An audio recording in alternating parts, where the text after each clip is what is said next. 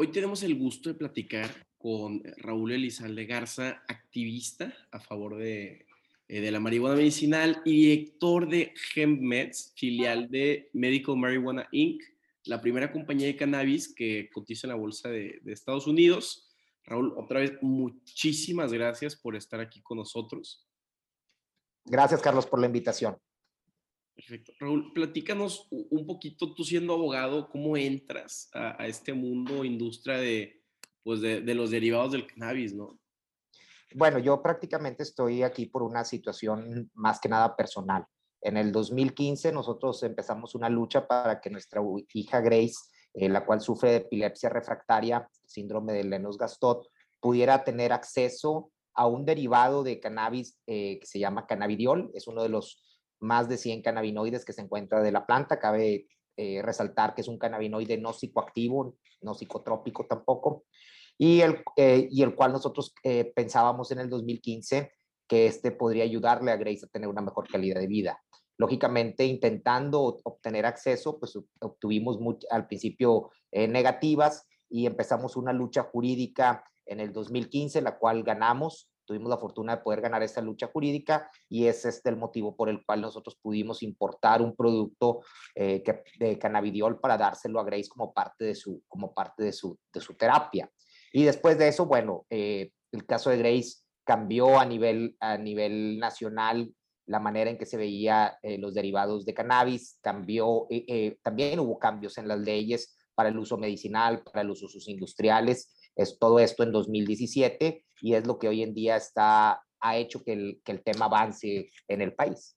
Claro, ahora en el que fue diciembre de 2016, el Senado aprueba este proyecto de ley para el uso del cannabis con fines médicos, eh, del que tanto tú luchaste. ¿Cómo se siente esto? ¿Qué, qué se siente el tú haber sido un parteaguas o punta de lanza para, para crear todo este cambio, ¿no? Eh, de la verdad que pues qué des desafortunado que, que, haya sido pues por un tema familiar que yo sé que es muy emocional y, y, muy, muy fuerte, pero ¿qué se siente, no? Poder decir, yo fui el que hice el cambio, este, o yo fui parte de este cambio y, y ya sabes que hay mucha gente en este país que se queja y de que, pero que tú hayas dicho, ok, me tocó lo que me tocó, pero voy a impulsar, voy a ir adelante y, y pues una demostración, ¿no? Que se puede hacer un cambio.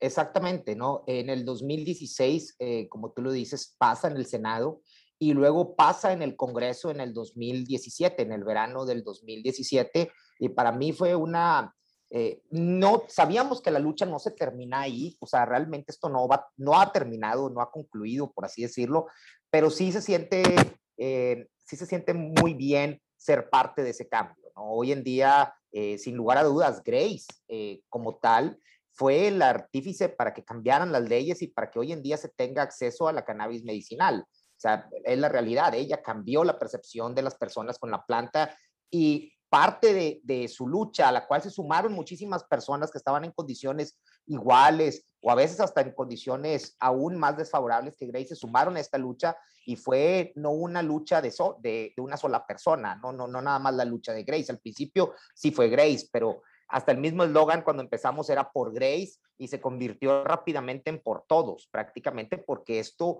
podía ayudarle no solamente a ella y le ayudó hoy en día no solamente a ella, sino a muchísimas personas que pueden verse beneficiados hoy por, por, por la industria de, de, de la cannabis y por la cannabis terapéutica, por así decirlo. Pero también el país ha cambiado en la manera que ve. Hoy en día está en el, en el Senado el tema del uso adulto, por ejemplo, uso recreativo, que algunos lo llaman así, que está intentando cambiar en, en eh, que se está intentando cambiar hoy en día en el Senado y todavía la lucha no termina, ¿no? Pero sin lugar a dudas es muy, eh, se siente muy bien y creo que es reconfortante decir, ¿sabes qué? Eh, había, estaba esto mal en, en las leyes, había esta prohibición, había esto y se pudo cambiar y ser parte de eso para poder cambiarlo se siente muy bien.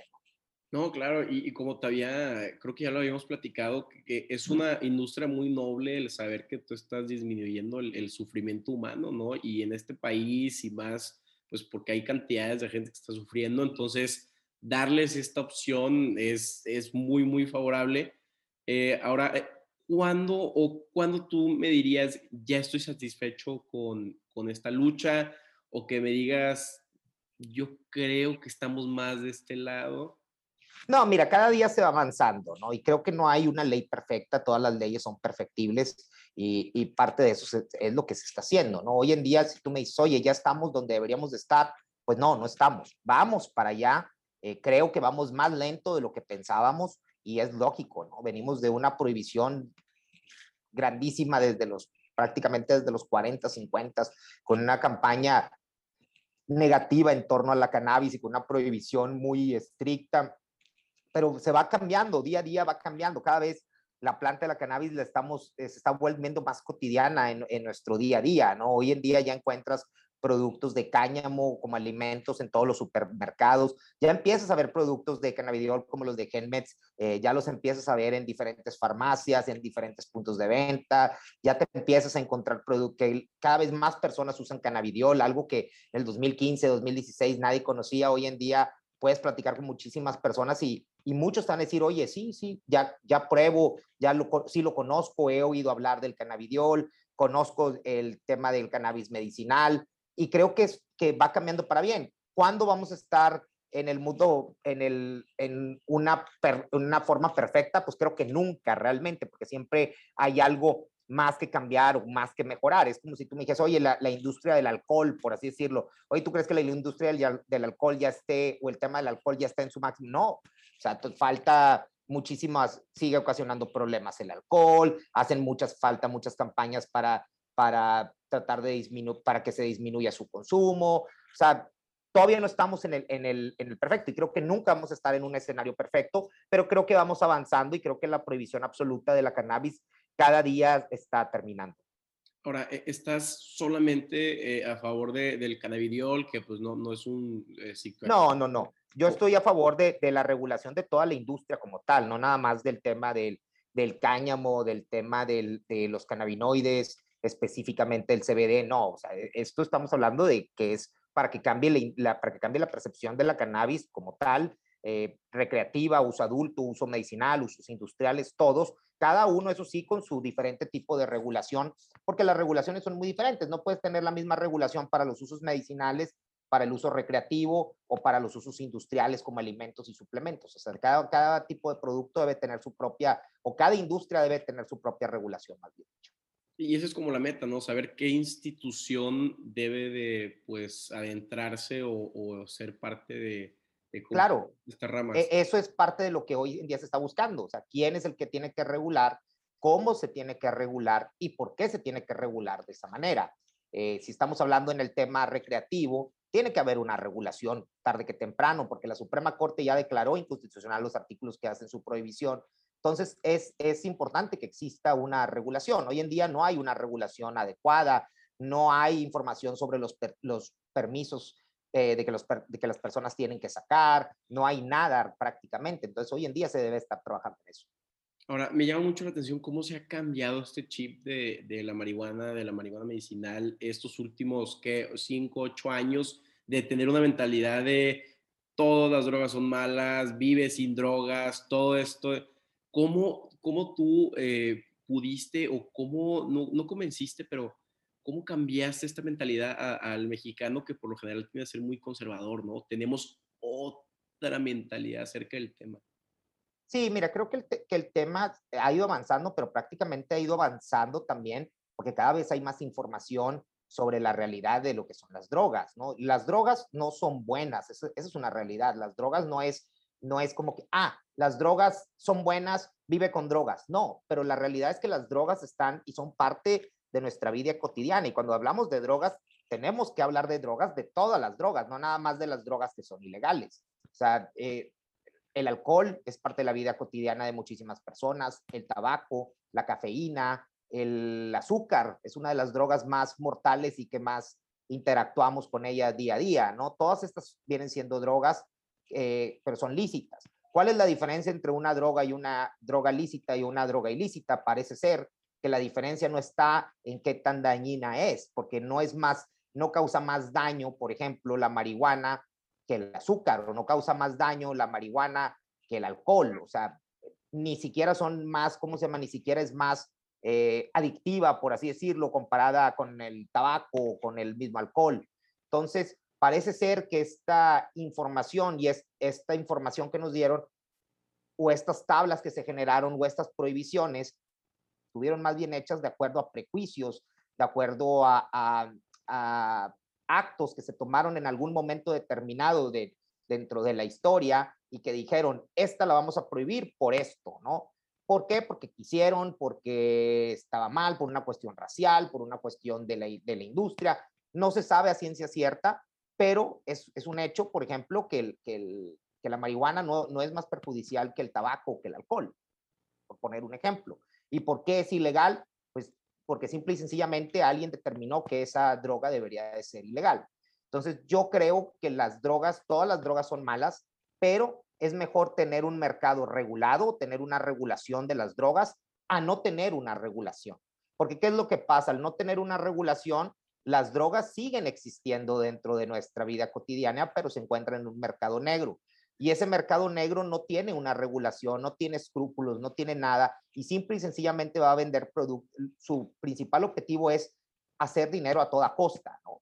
Y en la búsqueda de hacer dinero en ese mercado negro, cual no tiene escrúpulos y no tiene una regulación, como lo acabo de, de mencionar, pues empiezan a hacer cosas para poder buscar crecer esta, este mercado y para poder incrementar sus ingresos, como es la venta indiscriminada a menores. Total, es ilegal, es lo mismo que le venda un menor o que le venda un mayor. Eh, otra de las cosas es, en, en, el tema de algunas otras drogas, es, pues no sabes ni siquiera qué te están vendiendo, porque en el tema de las drogas sintéticas, por así decirlo, todas las drogas están hechas en laboratorios clandestinos que no tienen la más mínima eh, eh, buenas prácticas de manufactura de estos productos, ¿no? Muchas veces se hacen en medio del monte, eh, ahí hacen las, ¿cómo se llama? Las mezclas y terminan en forma de pastillas contaminadas, eh, sabrá Dios qué es lo que tienen, sin certificados analíticos, absolutamente nada. Y este es el mismo tema de la cannabis. La cannabis que está en el mercado negro, por eso ha ido el mercado regulado ganándole a la cannabis porque es una es una planta que pudiera hacer que te tocara algo bueno, pero pues no sabes ni dónde, cómo se almacenó, no sabes ni dónde la tenían, no sabes eh, si, si tiene pesticidas, si tiene metales pesados, realmente no sabes nada y eso es, eso es lo que ocasionan los mercados no regulados. Por eso es muy importante, más que, que, más que decir, vamos a prohibirlo y no, como quiera va a acabar en ese mercado no regulado, mejor decir, vamos a, vamos a regular de una manera correcta para poder que las personas que tienen algún, algún problema en su consumo o que personas que tienen, que tienen, eh, que quieren usar estos productos en su consumo puedan obtenerlos de una manera más segura y puedan, sin necesidad de tener que tener esta interacción con el mercado negro.